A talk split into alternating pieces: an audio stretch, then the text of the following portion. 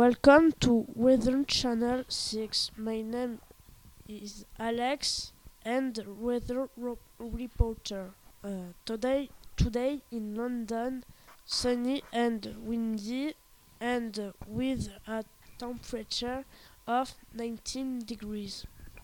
Welcome to the Weather Channel 2. My name is Naomi and I am the weather reporter. Today in Cardiff, it's sunny and windy with a temperature of 18 degrees. Welcome to Weather Channel TV. My name is Celia and I'm the weather reporter. Today in London it's sunny and windy with a temperature of 19 degrees. Welcome to TOS TV. My name is Frank and I am the weather reporter.